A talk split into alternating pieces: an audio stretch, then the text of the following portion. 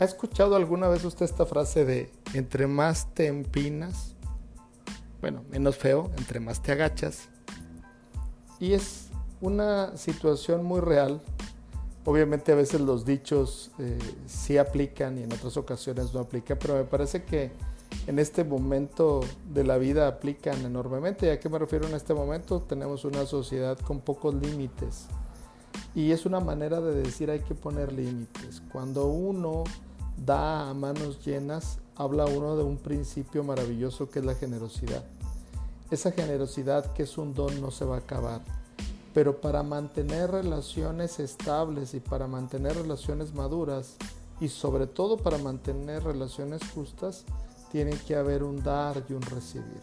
Oye Toño, pero yo puedo dar, dar, dar y nunca me voy a quedar vacía porque en el dar está el recibir. cierto, pero no se puede vivir así toda la vida.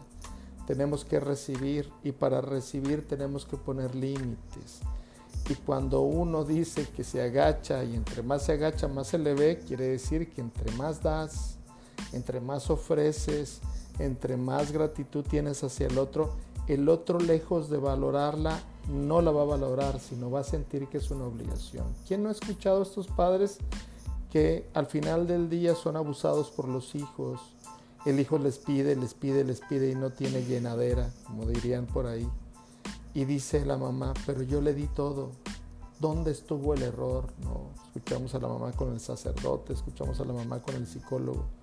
¿Dónde está el error? En darle todo, en agacharse tanto si uno pone límite como padre, si uno pone límite como novio, si uno pone límite como hermano, si uno pone límite como maestro, vamos a tener resultados más justos. El problema cuando ponemos los límites es que ya no nos vamos a poder victimizar.